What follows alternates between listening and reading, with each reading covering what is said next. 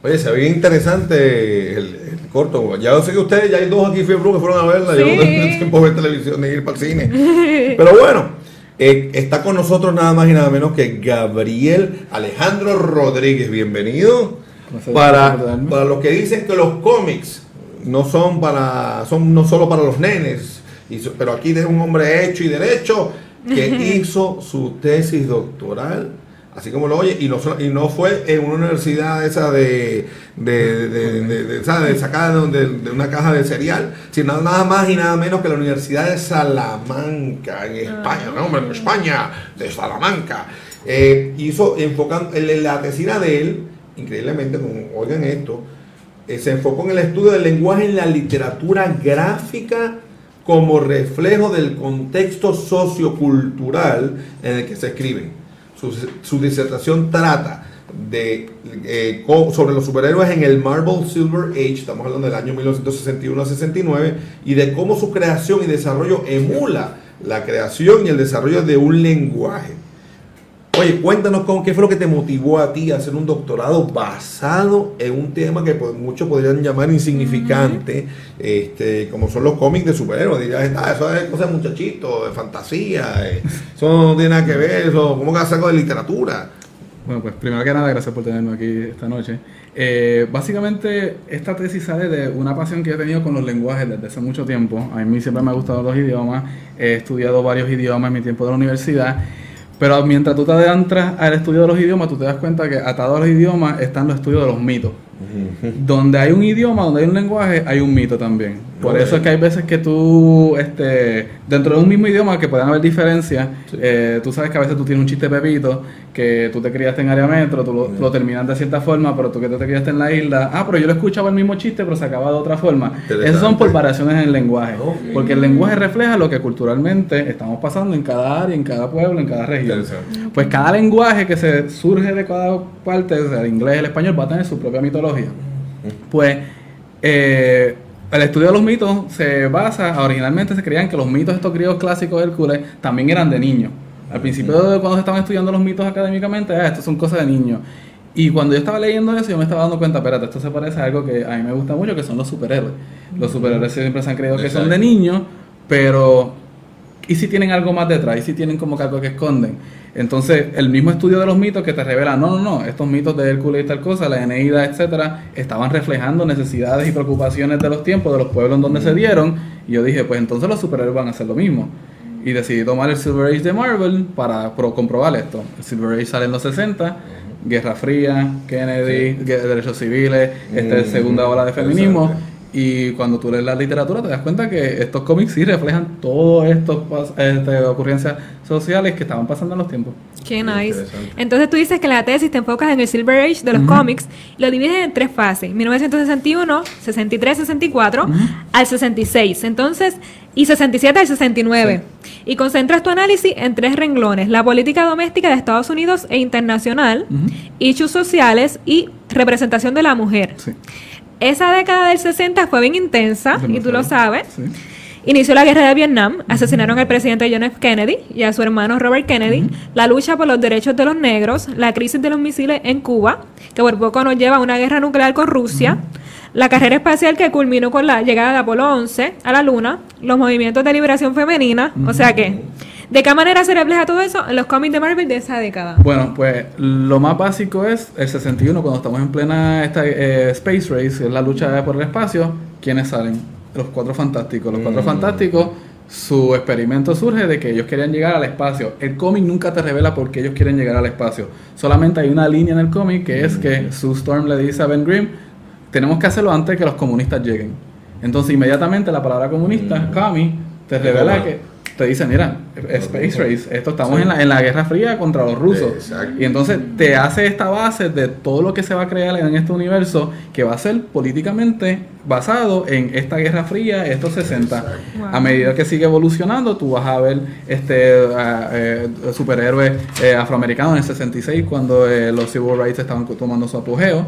Este, al final tú vas a ver mujeres este, mucho más fuertes, empiezan los X-Men, sale Polaris que sale con comentarios como que, ay, yo no necesito ni que ningún hombre me mantenga, etcétera, porque para este tiempo, al final de los 60, se estaba dando el Second Wave of Feminism, que es la segunda ola del feminismo, que se estaba dando en los 60, y de esa forma es que, y esas son formas bien generales de decir de cómo se reflejaba toda esta cultura en estos cómics. Oye, eh, una cosa interesante también en tu estudio, eh, vemos que Capitán América. O Captain America, como lo en inglés, America, Sí. eh, aparece en 1941 en plena guerra, Segunda Segunda, Guerra Guerra, Mundial.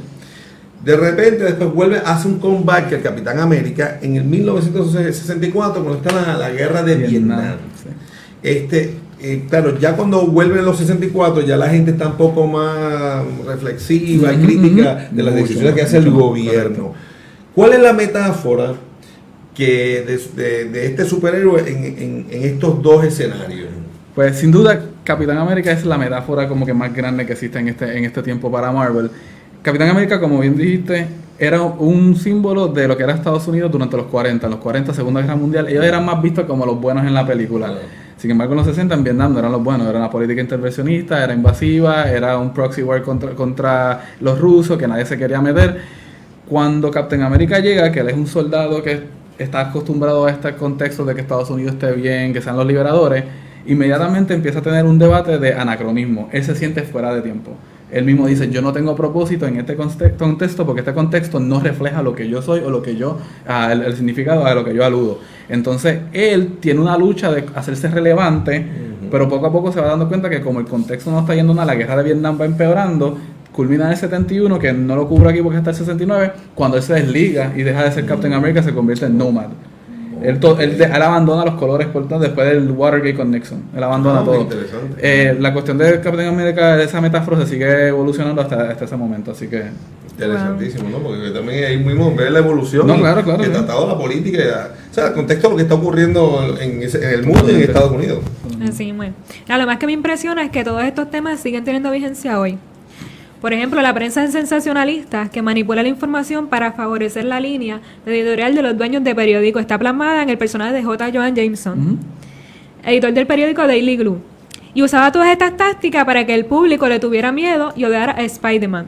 ¿Qué otro simbolismo encontraste en los cómics de Silver Age que se pueden explorar el presente? Pues bueno, e- ese de la manipulación de los medios, de las masas, se puede ver, o sea, es bien claro en, en Jonah Jameson, estamos viviendo en un tiempo donde no solamente los medios están manipulando, sino que la información se está manipulando bien fácilmente en los medios sociales.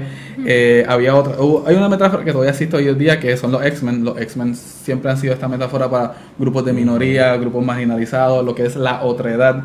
Eh, yo me entro en un debate de si es realmente otra edad o grupo marginalizado, porque ya que tienen poderes, tienen cierta autoridad. Sin embargo, la lucha entre Magneto y este Charles Xavier siempre se ha visto como una lucha de eh, eh, Martin Luther King contra Malcolm X. Uno es derechos civiles, Charles Xavier quiere hacer las cosas de la forma pacifista y el otro es mucho más violento y mucho más como que directo con sus métodos. Eh, ¿Quién está bien, quién está mal? Los dos están luchando por lo mismo, pero con métodos totalmente distintos, así que las personas deciden cómo, qué es lo que pasa ahí, cuál es el final. Bueno, este Fede, empezamos el segmento hablando de lo que es Marvel Cinematic Universe, en el que introducen este serie, toda esta serie de personajes que ya llevan bastante tiempo al público moderno, ¿no? a, la, a la juventud, a, esta, a esta nueva generación. Tú entiendes que, que eran. Tenían unos- muchos ideales que eran diferentes del pasado, muchas cosas siguen iguales, otras no han cambiado. ¿Tú entiendes que los productores han logrado con esta película nueva eh, actualizar lo que cada personaje representa de una manera que sea relevante para el público de hoy? Pues no necesariamente con cada personaje, sin embargo, la primera película del Marvel Cinematic Universe de hoy día, que es Iron Man, eh, cambia totalmente la historia del lugar de ser Vietnam a Afganistán. Que eso es una guerra moderna que tampoco fue popular con la gente. La gente la protestaba, la odiaba, etcétera. Entonces tú tienes que, mucho del contexto se presta para establecer esta historia de nuevo. Y de ahí se basa el Marvel Cinematic Universe. Pues ya no estamos en Vietnam, estamos en Afganistán. Entonces tú puedes tomar estas otras metáforas de Captain America, todo lo que pasó con Iron Man, Spider-Man, los Cuatro Fantásticos y aplicarlos al nuevo mundo solamente porque la base donde se estableció este, este mundo de cine ya es válido. Y eso es lo que hicieron en el. MCU. Y por eso es que ha- sido para mí tan efectivo esas películas. Sí, y han cogido auge porque hubo un momento de películas de esas que eran de superhéroes que Sí, nadie importaba. y- se que terminaban ahí, nadie las veía, olvidadas o, o no las pegaban. Claro. Exactamente. Y te pregunto, ¿cuál es la conclusión a la que llegaste en la tesis? La conclusión es que los cómics, los superhéroes, no son meras cosas de niño, siempre van a ser un espejo de lo que es la- el contexto, lo que es la historia, y no solamente la historia, sino que la historia propiamente de Estados Unidos, porque los cómics, para que no lo sepan, no son todos superhéroes. Existen muchos cómics en Estados Europa, en otros lugares de habla anglosajona, hispanoparlante, donde los cómics se han desarrollado más para como que las novelas gráficas, Sí. las memorias gráficas, historia. En España se hace mucho de la Guerra Civil Española, en, en Inglaterra se hace mucho de identidad, identidad sexual, personal, etcétera. ¿Y por qué el superhéroe no se dio en estos otros lugares que se habla inglés? En Australia se habla inglés, Inglaterra Exacto. inglés. El, realmente la metáfora del superhéroe nació en Estados Unidos, se desarrolla en los Estados Unidos. Sí existen eh, superhéroes británicos y de otras culturas que se han tomado el, el, el modelo se, se presta para todo, pero el origen es el, el- el inglés anglosajón y es porque el americano decidió usar esa metáfora Mm. como la que les representa a ellos. Hasta el día de hoy sigue funcionando. Hay veres como Miss Marvel, la nueva Kamala Khan, que es árabe-americana. Este refleja mucho de, la- de las preocupaciones de los árabe-americanos en Estados Unidos post este, septiembre 11. Algunos latinos. Hay Miles. Morales, el nuevo Spider-Man este, desde el 2001 con Brian Michael Bendis, este, cada vez ha adquirido más identidad. Y es- este, este modelo funciona todavía, funciona todavía y se sigue utilizando y pues es, es bien efectivo. Qué bien. Oye, este, los pajaritos, que son muy buenos, son nuestros espías número uno, nos me informan que tú no solo estudiaste los cómics en su marco teórico, ¿no? Sino también te ensuciaste las manos y publicaste Sí. eh, hace poco un, un- un- un cómic titulado War of the Words, Sí. o sea, la guerra de las Palabras. palabras. Este, ¿De qué trata? ¿Puedes como sugerir idea? Pues- ¿Cuál, fue la, ¿Cuál fue la experiencia? Pues? War of the Words es un subtítulo, en sí la serie se llama Non Legimus, Non Legimus es Oh. latín, la- es latín para no leemos. Eh, pues no sé si saben que nosotros vivimos una cultura y un país donde no se lee. Y este, yo, yo he sido poco, yo he sido yo he sido maestro, fui maestro de inglés en niveles de escuela superior, de intermedia, ahora soy profesor universitario. Este, y algo con que uno se encuentra mucho en nuestra cultura es que la gente simplemente no lee. O sea, yo he trabajado hasta en tiendas por departamento que alguien te dice, ¿dónde está el precio de tal cosa? Ahí mismito, tienes que leerlo. ¿Dónde está el baño? Mira el letrero. Como que la gente simplemente aquí no lee.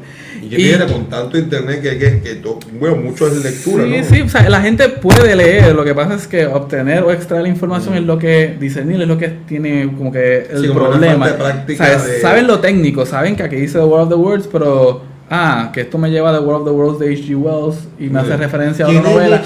Exacto. ¿Quién es Orson Welles? Y, y pues En la radio, una guerra de mundo. Básicamente, el, el programa de radio que se hizo bien famoso, World of the Worlds, pues el cómic Non Legimus Sí. básicamente es una serie donde en cada ejemplar ocurre que unos eventos de una literatura clásica, de un libro clásico, se empiezan a hacer real. Qué. ¿Qué pasa? Solamente el personaje principal o quienes hayan leído la novela saben cómo manejar la situación porque ya saben lo que va a pasar. Sí, porque ya, ya tiene una lectura previa. Exacto, ya sabes lo- sabe. Cómo, cómo, cómo la, la historia culmi- culmina o cuál es el Exacto. climax. En The la War of the. Worlds, el nene sabe que él tiene que sobrevivir varios días antes que los extraterrestres salgan y que la bacteria los coja. Así que él se va a un lugar donde no, no, tienen, no, no lo toquen a él. Pero ¿qué pasa? Los amigos no lo han leído. No, vamos para allá, vamos para este lugar. Y perecen por eso. De hecho, hay, una, hay un chiste que a mí me gusta los amigos que no leyeron, no leyeron Que- no lee. Hay hasta un chiste que a mí me gusta insertar que hay gente que se deja llevar por las películas en vez de por los libros. Y sabemos Sí. que las adaptaciones no son No son, fieles. ajá. y Sí. también perecen por dejarse llevar por las adaptaciones. Así que gente, tienen que leer. Hay que leer, es muy Está importante. buenísimo. Oye. Este, has tenido personas que, eh, que hayan leído, eh, se te han acercado a ti y dicen, mira, yo leí esto, me, me interesó el, el- la obra literaria que mencionan allí o que se basa el cómic en ese específico cómic para ir a leer la, la original o... No para leer la original, pero sí para escuchar el programa radio del 30 y pico que, para que no lo sepan, World of the Worlds, Orson Welles Sí. se ingenió un día a hacer una, como que una transmisión de radio donde él hizo como que pasó la novela como si fuese una, Una noticia. una noticia y la gente creyó que el mundo estaba siendo invadido por extraterrestres y llamaron hasta la policía. Señores, hubo, hubo, hubo gente, hubo gente que, que se suicidó, que corrieron, que se lo creyeron de tal manera que se, hay unos que se suicidaron. pues, que- porque la A manera en que lo narraba eh, sonaba que era real. Y claro, estamos hablando de un tiempo donde no La información no era lo mismo. televisión. Sí, los 30, Ajá. 40, la O información sea, era lo mismo. Y, lo, y como él era un hombre serio, lo decía, sí, una Sí, sí, vocesota, y una Ay, se lo creyeron. Y era una, era una obra literaria, como una novela radial que, que él hizo Claro, en claro. el momento. Interesantísimo. Qué fuerte. Entonces, además participas en varios podcasts. Sí. ¿Cómo está eso? El primero, Entre Paneles, que Sí. ofrece una mirada a los cómics por medio de dinastías, teorías este, sociales, culturales, literarias y hasta sexuales. El segundo, Se Habla Comics, es un programa semanal donde se reseñan varios cómics nuevos de semana. Y el tercero, Cultura Secuencial, Sí. en el que se discuten varias series y películas del mundo, de la cultura popular. Y lo más que me llama la atención es que usualmente los profesores universitarios con doctorado como que viven desconectados de la realidad. Al punto que cuando uno va a la calle, eh, a la calle a poner en práctica lo que nos enseñaron, uno se da cuenta de que hay Sí. muchas cosas que están obsoletas Sí. y que hay formas más modernas de hacerlo. Claro, claro. Sí, este, la academia tiene un problema con vigencia, sí, es verdad, con relevancia. La- eh, hay mucho profesor que ya está outdated, lo que se dice, eh, mu- mu- tiene mucha razón en lo que se dice, pero yo como maestro que empecé por como que intermedia, etcétera, me di cuenta que la forma de hacer conectar más rápido con los muchachos es haciendo algo relevante a los tiempos. Tienes que utilizar, tienes que utilizar los cómics para, si no lo van a leer, escriben un libreto. En, en- yo, daba, que- yo quedaba inglés, vamos a hacer un libreto de un cómic. Lo escribían y pues cuando lo escribían pues este quería leer el este este quería leer este otro y así se lo intercambiaban y terminaban haciéndolo. Y es una forma de como que cómo inculcar yo ahora mismo estoy estudiando una clase de semiótica que es el, estu- el estudio de los símbolos en la universidad y es una clase que históricamente nos ha dado de forma bien interesante en, en- en el programa donde lo estoy dando y yo inmediatamente empecé a sacar los videos de Childish Gambino de This is America. Vamos a estudiar cuál es la simbología aquí. A qué le está aludiendo cuando dice This is America y le está pegando un tiro en la cabeza a alguien a qué le está diciendo con esto porque es que las cosas tienen que tener relevancia para poder usarse. O sea si tú, Sí, claro. tú puedes tener una teoría brutal de algo pero si tú no lo puedes aplicar a tu diario vivir ¿para qué te funciona? así Sí. que así es la pregunta siempre, ¿para qué me sirve esto? Como le pasa a mucha gente en, en todas las materias. Dice, ¿para qué tengo que aprender Claro, la- claro, claro. una ecuación? ¿O para qué tengo que aprender el, teorema Claro, de Pitágoras? O, ¿O para qué tengo que saber que la piedra, las piedras son bienes de tal? ¿Sabes? Digo, es importante que uno tenga un conocimiento general. Y lamentablemente en los últimos tiempos he visto que la universidad, universalidad, Sí. digamos, de, del conocimiento que se supone que, que obtenga una persona que va a la universidad está Sí, ya perdida. sí, Casi sí, todos sí. están muy especializados en una cosa y si tú le hablas de un tema que no tiene nada que ver con su especialidad, están No como... saben. "Ah, Ah, Totalmente, sí. de acuerdo. ¿En serio? Y pues a por medio de los podcasts yo intento, de cada podcast yo intento como que reflejar todo esto, de poner en práctica esta, Sí. esta teoría, etcétera. Este, como bien dijiste, eh, Entre Paneles es un, un podcast que tengo con compañeros que también han estudiado cómics. Ricardo Serrano hizo una maestría en cómics en Escocia, en la Universidad de. Dundee. Este, Verónica hizo una maestría en estudios este, hispánicos aquí y usó como que los cómics como base, Yanko también. Nice. Este, eh, ahí se habla de cómics, analizamos en, con, todas estas teorías eh, académicas. Y creo que te tengo una más para tu programa. ¿Cuál? ¿Cuál tienes ya? Este, a Yara. ¿O sea, Yara? O sea, ya la- Yara, ay, me va a matar, no me acuerdo el apellido. Pues Yara trabajó mucho tiempo conmigo también en teatro, es más cantante, está en el Orfeo de San Juan. Y hizo una, creo que hizo una- la tesis, me dice que fue en traducción de cómics y tiene. en- Tengo que haber conocido porque los, los traductores aquí somos una comunidad bien pequeña y también pues nos conocemos. El segundo podcast se habla cómics es con Ricardo, de también de Entre Paneles, y es básicamente reseñamos los cómics de la semana y disputamos como que Sí. cómo reflejan lo que está pasando, etcétera. Ese es más sobre la lectura. Si los leíste, pues estás al tanto. Y el último cultura secuencial es ya más amplio cultura. Vemos las series de televisión, las series de Ah, Netflix, las películas y eso las reseñamos. Cada cual tenemos nuestros puntos de vista distintos, nuestras experiencias distintas y las aplicamos a lo que sabemos. Bueno, nice. me dicen por ejemplo, los pajaritos, siguen los pajaritos informando, señores, me tienen loco. Me dicen que adicional a todo esto, eres músico Sí. y que tocas debajo de la, debajo de la mesa, no mentira, te la tocas el bajo No, en- una, banda. Háblanos un poquito de eso. Pues sí, ¿Cómo combina todo? también soy músico, este, toco bajo eléctrico en dos bandas, Dr. Seuss y Avandra. El Dr. Seuss es como que funk, rock, a los. Primus, etcétera, Frank Zappa, si te gusta ese viaje progresivo. Ah, y Avandra es más como que progressive metal, Dream Theater, si te gustan ya las canciones de 11 minutos, 15 minutos. A mí me cansa tocarlas, pero este, tenemos un segundo CD que nos firmaron una casa disquera Blood Ah, Music de. Finlandia, va a estar, este, Finlandia? reproduciendo, va a estar reproduciendo el, el CD, sale Era pu- Pujo, pujo sume, pujo, No, no, cae- Ahí te cae puedo ayudar, ya que te gustan los idiomas, y tú Cae- das clases de finlandés. No, dos me, medio me en quedé en alemán, sí, Sí. me quedé en alemán, así que vamos a bin- este, así que este, la música, pues ha sido algo que se ha hecho más difícil con el pasar de los tiempos relacionarme porque ahí sí yo soy como que un dinosaurio viejo. Porque al, al ser músico me gusta la música que sea con instrumentos y el mundo ha girado lejos de los instrumentos, estamos en electrónica y yo no me he podido relacionar totalmente con eso. Ah. Y ya cuando los nenes me dicen, mira, viste, escuchaste tal música, es como que si no tiene una guitarra o un bajo, mala mía, pero estoy como que medio ignorante a ello. Este, no significa que no la escucho, o sea, escucho hip hop, escucho toda esta música nueva, pero no estoy al tanto de todo lo que está pasando. Así que Ok. ahí sí que... Entonces tú eres profesor, traductor, lees, lees cómics, haces podcast, cuando tú duermes, porque imagínate, haces tantas cosas. Te da tiempo Le- para dormir, todo. No, este. Sí, mi, mi vida es un reguero. Este, no es un reguero, estoy organizado, pero. ¿sabes? Sí, un montón de Literal- literalmente, ¿sabes? si no estoy en el trabajo, no me aburro porque no tengo tiempo para estar muy consciente, así que. Ah, bueno. Bueno, ¿qué nos puede decir de Captain Marvel? ¿Cuál- ¿Qué es la simbología que hay detrás de esta heroína? Captain Marvel básicamente refleja un tiempo donde este, las casas de cómics se estaban yendo de lo que eran son las aventuras terrestres a las aventuras espaciales. Jack Kirby en el 70 se va para DC Comics y empieza a hacer lo que son los New Gods, empieza a hacer Darkseid, todos estos personajes entre Panteón y después Marvel tenía que responder de una forma. Entonces sacan este Captain Marvel, que originalmente era hombre, y era un juego de palabras Captain Marvel porque Captain Marvel era un personaje que existió en Fawcett Comics en los 1930-50, que después DC demanda a Fawcett Comics porque el personaje Captain Marvel, que es conocido como Shazam hoy día, se parecía mucho a Superman. Entonces DC demanda a Fawcett Comics, Fawcett Comics quiebra, DC adquiere el personaje y entonces tienen a Captain Marvel dentro de, de su panteón. Pero Marvel sabe que no iban a usar Captain Marvel, así que Marvel le- le saca el nombre Captain Marvel a un personaje de ellos. Y ahí es que DC poco a poco tiene que cambiar la Shazam, no quieren usar directamente el Captain Marvel. De hecho, he escuchado que en la película nueva no le dicen Captain Marvel a la personaje, porque es que hay, claro. hay- hay mucho como que área gris que no puedes tocar en esta cuestión de legalidad, pero este refleja esta cuestión espacial, este interés espacial que hubo en los cómics.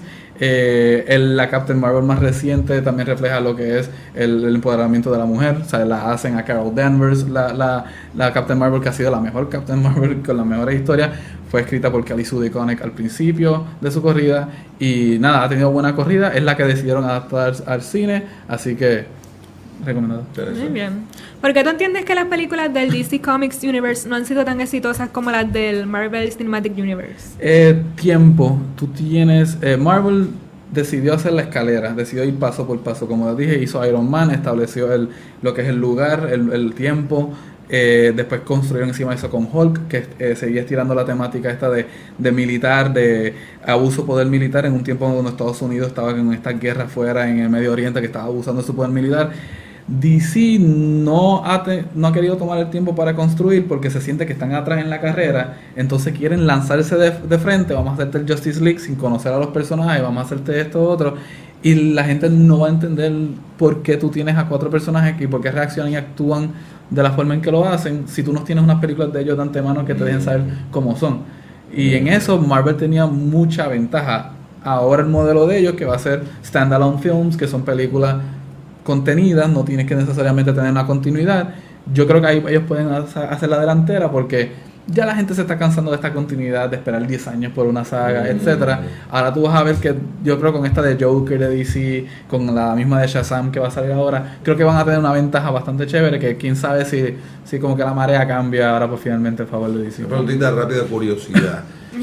Para poder hacer esta tesis, ¿tú te leíste cuántos cómics tú te leíste? ¿Ya tú te los habías leído antes y los tuviste que volver a repasar? ¿O tuviste No. que, ¿Y cómo demonios tú conseguiste todos esos cómics para poder montar Este, esto? Para digital, la, la vía digital ayuda mucho hoy día. Tuve que leer todo lo que son los, los cómics principales de Marvel del 61 al 69. poder- Ok. Este, son muchos, son, si no me acuerdo, 400 algo. eh, Sin contar la literatura de las teorías y los marcos teóricos que utiliza alrededor. Y después tuve que también ver todas las películas que han salido desde el principio del MCU. Oh my god. Ponerle pausa, si dicen algo interesante, copiarlo, copiar el minuto donde se hace y seguir y seguir y seguir. Así que O sea que fue un trabajo de mucho tiempo. ¿Qué tiempo te tomó? Más o menos. tres ¿Muchos años y medio, cuatro, casi cuatro años. Ay, mamá. Yeah. Yo imagino el billete que tú te gastaste. Tuve que No vivir hasta fuera del país, exacto, tuve que vivir hasta fuera del país, así que sí, se gasta mucho, pero se invierte también, así que Y, y por último, ¿cuánta gente te miraban así cuando te dice, ¿qué, qué estás haciendo la, la tesis?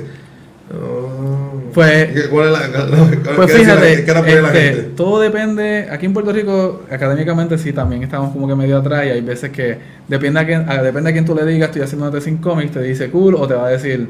Ujú. Ay, ¿Y para trabajo? Cuando estaba en España era un poco más, el profesor que a mí me pusieron mentor, Manuel González de la Aleja, él ha hecho estudios sobre lo que es el noir, las películas Oh. noir, etcétera, eso que él ya sabe, ya tiene un ojo puesto en la cultura popular y él ya estaba como que bien abierto a la idea de vamos a hacer los superhéroes, se necesitan cosas más nuevas en la academia, vamos a hacerlo Qué y bueno. él fue bien abierto Nice. y tuve suerte. Bueno, Nice. muchísimas gracias, Gracias Gabriel. Alejandro, por estar aquí con nosotros hoy. Eh, te agradecemos, no solamente nosotros en Fragana, sino todos los que ven el programa y lo repiten luego y se lo disfrutan, porque hemos aprendido un montón, y específicamente yo. Ah, te van a leer la tesis. ¿La tesis está disponible públicamente en algún sitio? Ahora mismo no, yo la voy a colocar en una página para que la gente la descargue, porque se supone que esté en la base de datos de la universidad, pero por, por alguna razón no me lo han subido, así que Se supone que con eso tú puedes hacer un libro venderlo después. se supone que sí, lo reedito y se vende. Bueno, este, vamos a, este, veremos ustedes de regreso una vez más por acá.